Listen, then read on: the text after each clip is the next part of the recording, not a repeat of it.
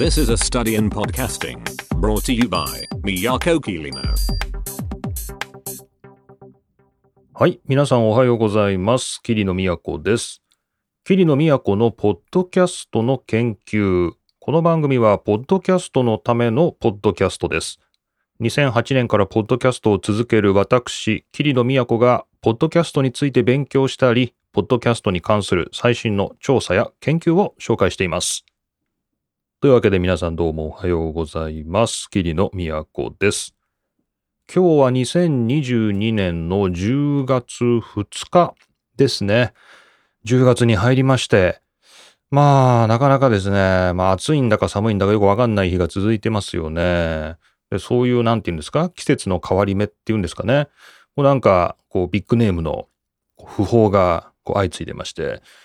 ちょっとその中で、もう僕もこの一回ここの枕で話したことあると思うんですけど、三遊亭円楽ですね、六代目の円楽が亡くなりまして、えーちょっと読売新聞の記事貼ってありますけれど、72歳ですね、9月30日72歳で亡くなったということでした。はい。なんか、あれなんですよね、こう一回どころかですね、何回かこう大病を患って、まあ、円楽さん、何回かね、休んでるんですけど、まあ、その度こう復帰してきて、まあ、最近ではね、一番最近では、まあ、本当にもう喉ガラガラになっちゃってるんですけども、まあ、それでもこう講座に上がったりとか、えーラジオ番組もやったりとか、まあ、やってて、まあ、なんかそういうところを見てね、まあ、僕も、あ、なんか、頑張ろうかなっていうですね、そんな風に思ったみたいな話をなんかここでしたような気がするんですけど、まあ、そんな話をした矢先、まさかね、ちょっと72歳で亡くなっちゃうっていうのはちょっとびっくりしました。はい。という、まあこんなことがあるなということですよね。まあちょっとご冥福をお祈りしたいと思います。という、まあちょっと思ってたより結構ショックを受けてるんですけど、なんかね、こう、まあ変な話、あれですよ。F1 のね、例えばドライバーで、まあ、アイルトン・セナっていう有名な人いますけど、まあ、セナ94年ですかね、えー亡くなりましたが、その時は、まあ、なんて言うんですか、まあ、別にそんなショックというか、まあ、なんだ、まあ、テレビの向こう側で見てた人がね、まあ、いなくなったっていうぐらいで、まあ、別に何かこう自分の人生に何か大きな影響をとか、こうなんか結構じんわりショックをとか、実はなかったんですけど、ちょっと円楽には来てますね。なんかね、ああっていう感じがしましたね。ちょっとね。いや、本当に。まあ、さっきご冥福をお祈りしますなんていうね、ちょっと決まり文句を言ってしまいましたけども、なんかそういう言葉以上の何かこう、娯楽さんに対してちょっとショックを受けてますね。はい。というわけで、まあ、ちょっと締めっぽい話から始まりましたが、えー今日は、ちょうどですね、今週、えーまあ、先週と言うべきか、9月30日が国際ポッドキャストデーだったっていうですね、だったっていうもう過去形で全くそういう波に乗り切れてないんですけど、まあ乗るつもりもないので、まあ、ちょっと改めてですね、国際ポッドキャストデーって何のことなのかなっていうのが、僕もちょっとよくわかってないんで、ちょっと調べてみましたっていう話を、まあ最初にしようかなと思ってます。よろしくお願いします。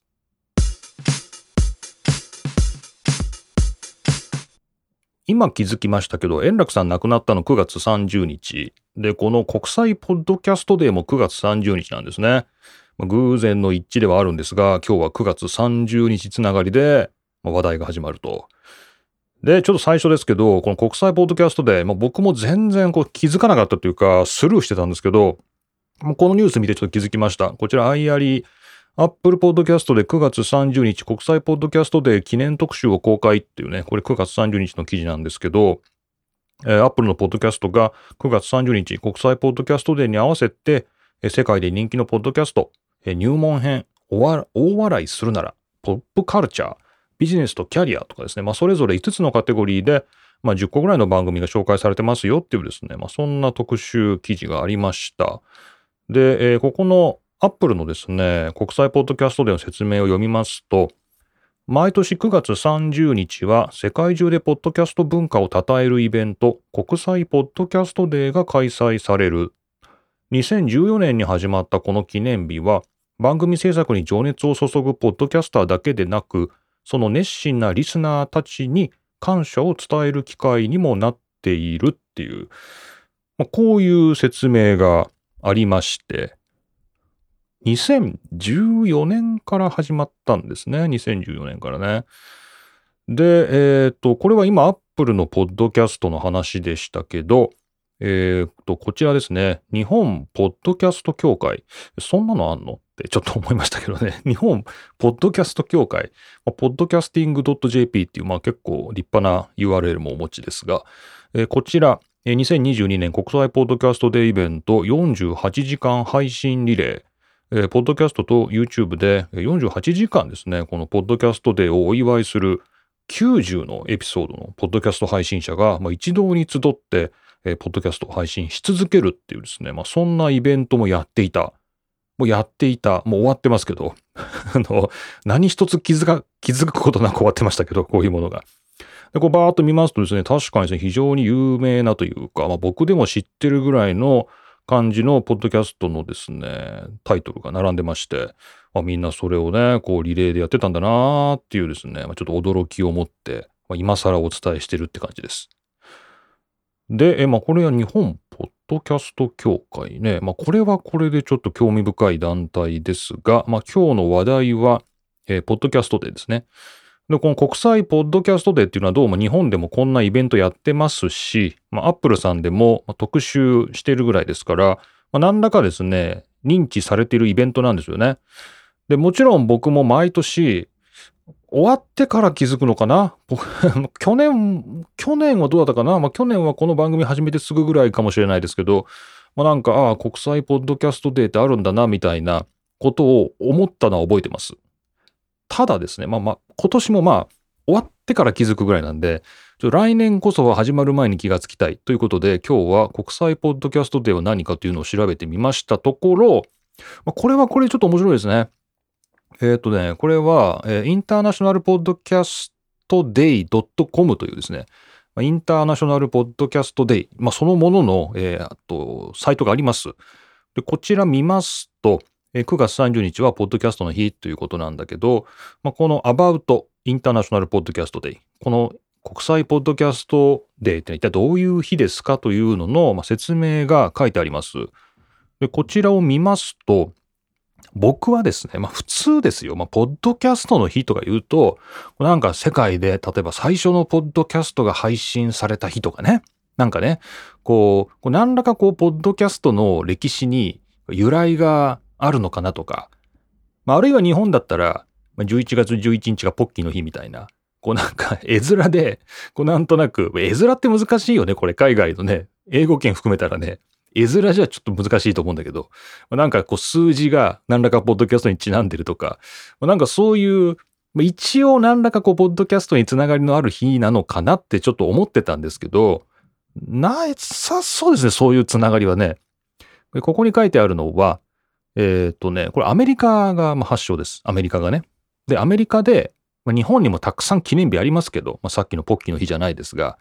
アメリカにも、例えばこう、IPA の日、 Indian Pale Ale、ビールですね。ナショナル IPA デーとか、 National Waffle Fry Day、なんでしょうね。ワッフルフライの日とか、なんかアメリカでナショナルな規模で、アメリカ規模でビールを祝ったり、まあ、ワッフル祝ったり、まあ、パンケーキ祝ったりとか、なんかそういう、まあ、 National なんとか Day っていうのがアメリカにはたくさんあるんだそうです。で、まあそれぞれがその愛好者がお祭りをしてると。まあ、そんな感じがあると。で、そんな中ですね、えー、2013年の夏に、えー、スティーブ・リーという人が、えー、高齢者の日っていうですね というふうに訳していいと思うんだけど、ナショナルシニアシチズンシチズンズデイっていうのが、まあそういうのがラジオで、え、今日は高齢者の日ですね。日本じゃない、アメリカの高齢者の日ですみたいなのを聞いたときに、これこれかっこいいじゃんって思ったらしいんだよね。このリーさんが。で、で、その一方で、高齢者の日はあるのに、なんでポッドキャストの日はないんだろう？って、このリーさんが思って、で、この人が、このスティーブ・リーという人が、ポッドキャストの日を作ろうというふうに思いついたと。思いついたと。で、まあ先ほど2014年がという話をしましたけど、2014年にアメリカでナショナルポッドキャストデイっていう、アメリカのナショナルだよね。アメリカ国内のポッドキャストデイって、ポッドキャストの日っていうイベントを、えー、っと、まあ、ここに書いてあることでは、6時間のライブストリーミングを行って、えー、アメリカ中でこれをお祝いしたと。まあ、これが2014年。さっきあの、アップルのサイトで書いてあった2014年から始まりましたよっていうのは、これのことみたいですね。でもこれアメリカだけなんで、国際じゃないんですよね。国際ポッドキャストデーじゃないんですよね。ナショナルポッドキャストデーなんだよね。でもまあこういうことが、まあ、高齢者の日をっていうことなのかな。アメリカの高齢者の日をきっかけに、まあ、ポッドキャストの日っていうのを作ろうっていうことで、アメリカの、まあ、記念日として、ポッドキャストの日ができたと。ね。これアメリカローカルです。で、まあその後ですね、2015年、翌年には、まあ、やっぱ他の国からも、まあ、このお祭りに参加したいという声があったのかな。まあいろんな声に耳を傾けたところ、これをナショナルポッドキャストデーからインターナショナルポッドキャストデイっていうふうに改めたと。改めた。規模を大きくしたんですね。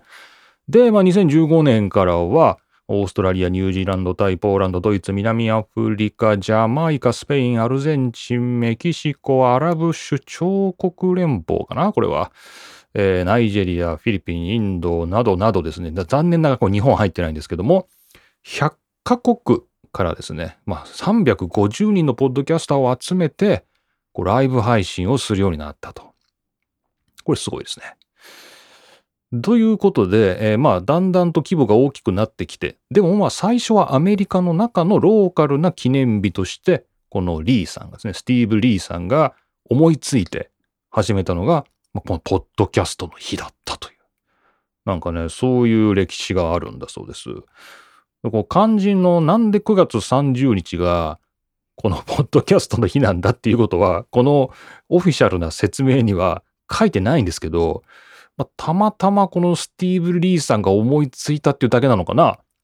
前の、これいつなんだろうそういえば、この、この高齢者の日はいつなんだろうね。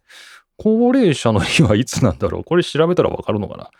えー、っと、ちょっと待ってくださいよ。まあ、こういうのは、まあ、調べとけという声もあると思うんですけど、まあ、今気づいたんで、これしょうがないですよね。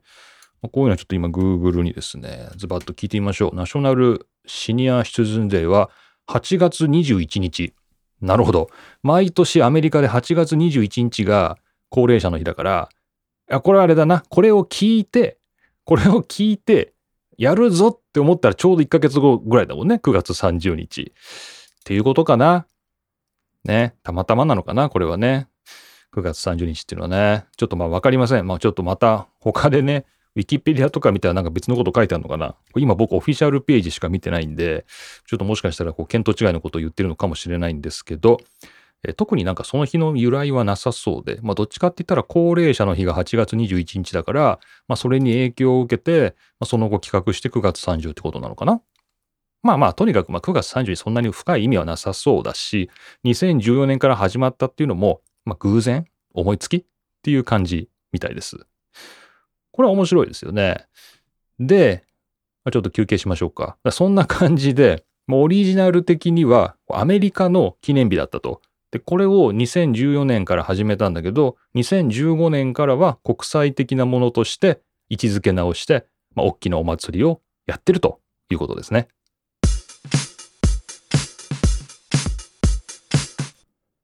この国際ポッドキャストデーが9月30日、この番組もちょうど1周年ということで、なんとなくね、この国際ポッドキャストデーと、この番組のこう周年祭がですね、なんとなく被ってるっていう、こうなんかちょっと損した気分ですね。なんだろう、このやるせない感じ。こう、正月が誕生日みたいな。あの、誕生日プレゼントと、こう、お年玉が、こう、ガッチンコしてね、一緒になっちゃうみたいな、なんかこんな、そんなですね、まあちょっと損した気分になってますけど、まあ、国際ポッドキャストで9月30日ということで、まあ、来年はちょっと忘れないようにしたいですね。まあ、この番組のことはどうでもいいんですけど、こうさっき読んだ、こう、アップルのとこに書いてあった説明ですけど、まあ、こう番組が、まあ、ポッドキャストのことを、まあ、お祝いするっていうのもあるし、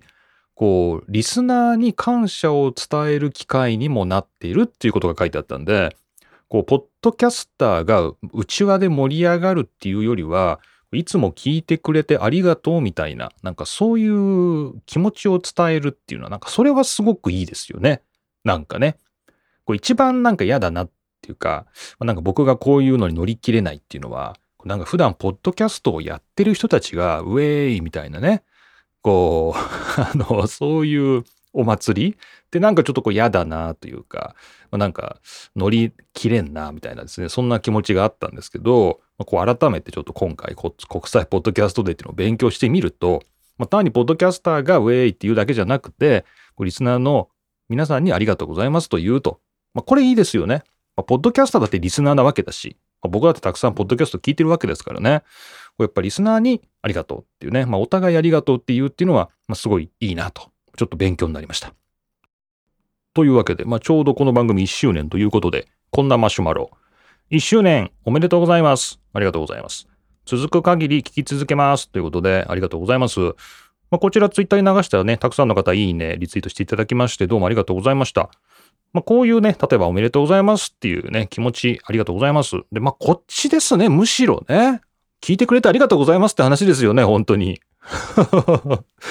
本当にね、まあ、聞く日もあれば聞かない日もあるし、まあね、2倍速で聞いたりね、まあそれは自由なんで、まあ、適当に流していただいたらいいんですけど、まあ、それにしたって、やっぱ登録したりね、偶然通りがかって聞いていただけるっていうのはもうこれは本当にありがたいことですからね。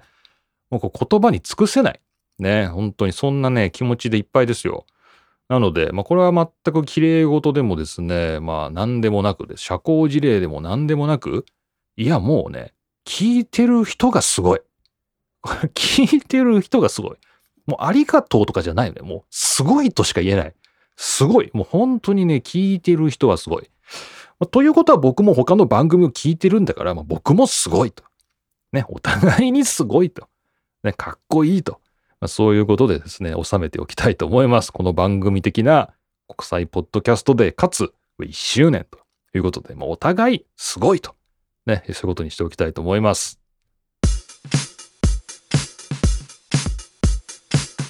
で、えもう一個ですね、ちょっと今日お話ししたいなと思ったのが、こちら珍しくニュースの、えー、ちょっと僕のですね、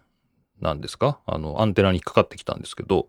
えー、DigiDay に書いてありました、2022年9月12日、犯罪ニュース番組のポッドキャストサブスクリプション戦略っていうですね、ポッドキャストのサブスク、ね、こう課金してもらうというか、リスナーからお金をもらうっていう、まあ、それの戦略、っていうものが、まあ、ちょっと掲載されてまして、僕ちょっとイメージできなくて、まあ、そもそもそれね、あの、このポッドキャストでこうお金を例えばいただいてですね、まあ、一体何を配信するのかっていうのがちょっとイメージできなくて、かといってですね、アップルでも、まあ、もちろん Spotify でもそのうちできるようになるんだと思うんですけど、こう、購読料っていうんですかね、サブスク額をいただくと、そのなんか、その一部メンバーの人だけにこう何か特別なエピソードが提供できたりとか、まあなんかそういうことができますよみたいな、なんかそういうプレミアムなもの。YouTube でね、すでにこうメンバーシップってやってまして、まあ、チャンネルごとにこうそのメンバーを募ったりしてますよね。で、それをやってな、どういうことみんなやってんのかなっていうので、まあ、こちらプロですけどね、アメリカの NBC、 National Broadcasting Corporation ですかね、NBC の犯罪ニュース番組、 Dateline、Dateline っていうのが、8月29日から Apple Podcast でサブスクリプションを開始したんだそうです。で、この Dateline というのは、まあ、NBC で配信している番組らしいんですけど、まあ、これが、えー、課金しますと、えー、毎月400円。毎月400円。または年間4000円ぐらい。まあ、それぐらいで、えー、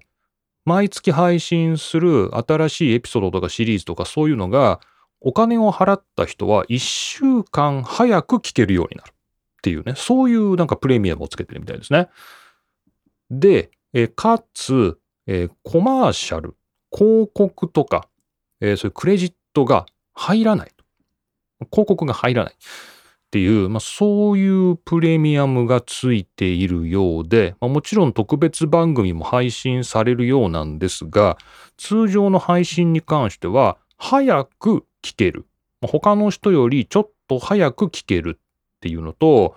えー、コマーシャルが入らないっていう、なんかそういうプレミアムをつけてるみたいです。なるほどって、まあ、思ったのと、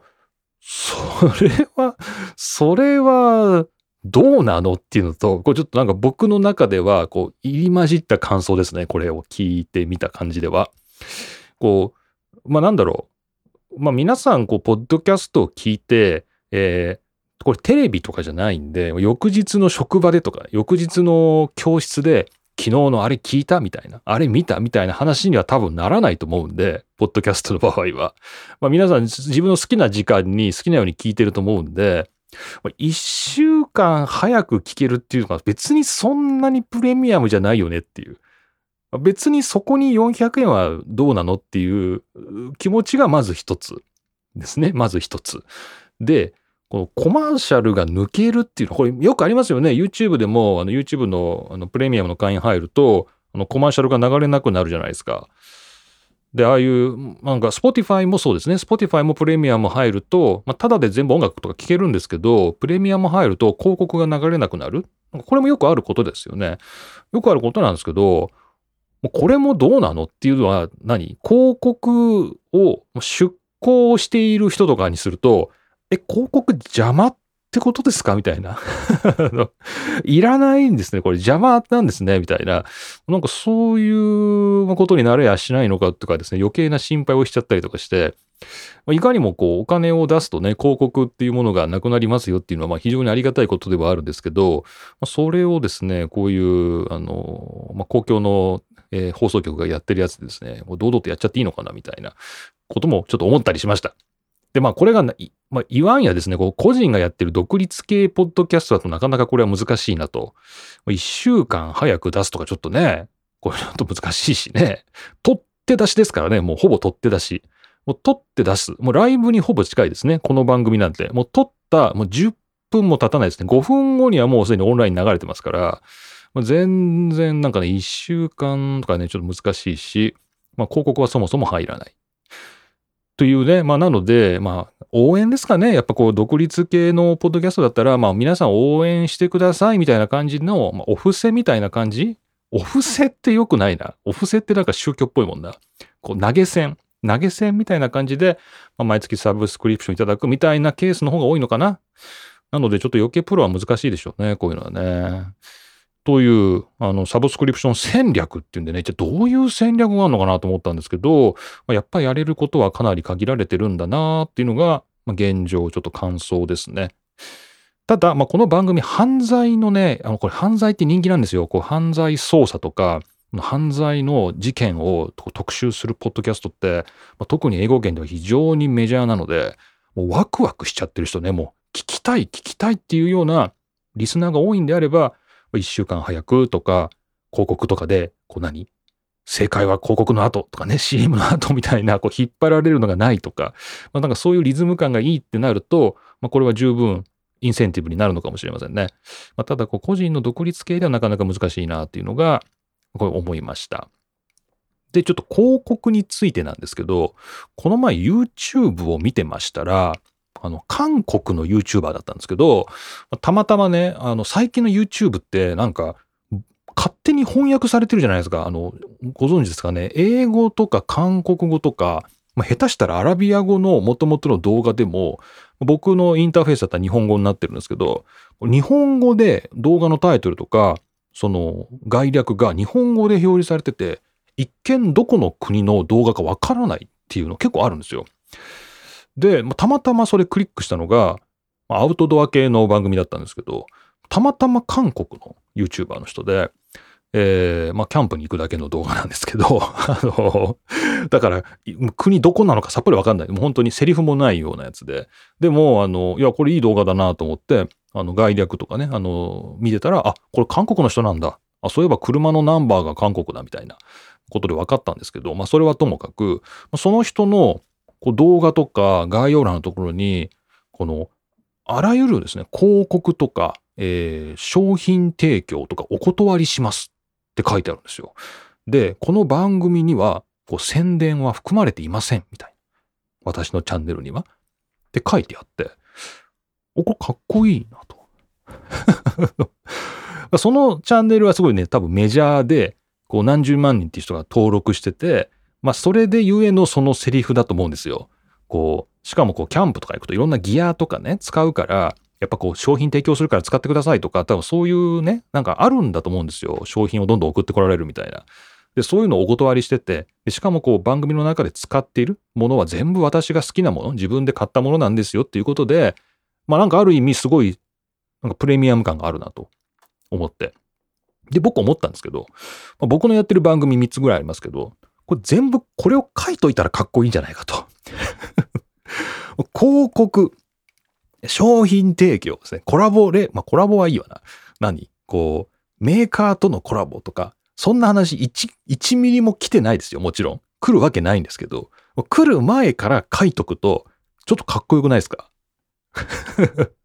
これ皆さん、これ配信してる人やりません？一緒に。こう番組の最後に、この番組では、ね、広告や、えー、商品提供など一切お断りしています。この番組の中で、えー、語られていることに広告はありませんってちょっと書いてあったら、まあ、そもそもがそもそもそういう広告とか来るような規模の番組じゃないんだけど、もう最初から断ってるっていう、こうかっこいいみたいな。ちょっとね、思いましたね。この、さっきのサブスクの話じゃない、そっからなんですけど、いや、本当に、ああ、なんか、なんかかっこいいなと。まあ、来る前から断ってるみたいな。まあ、そもそも来ないんだけど、まあ、来ないんだけど、断ってるんだから来ないことは全然不思議じゃないみたいなね。なんかちょっと一周回って面白いななんて思いまして、ちょっと気がついたら皆さんのこの番組の詳細欄とかですね、まあ、番組の紹介のところに、あの、そういう文言がこっそり入ってるかもしれません。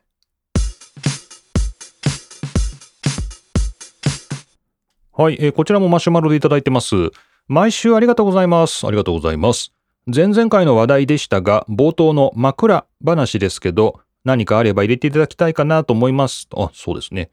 先生の近況報告というか、先生的見方が聞けて、これはこれで楽しみなのでした。なるほど。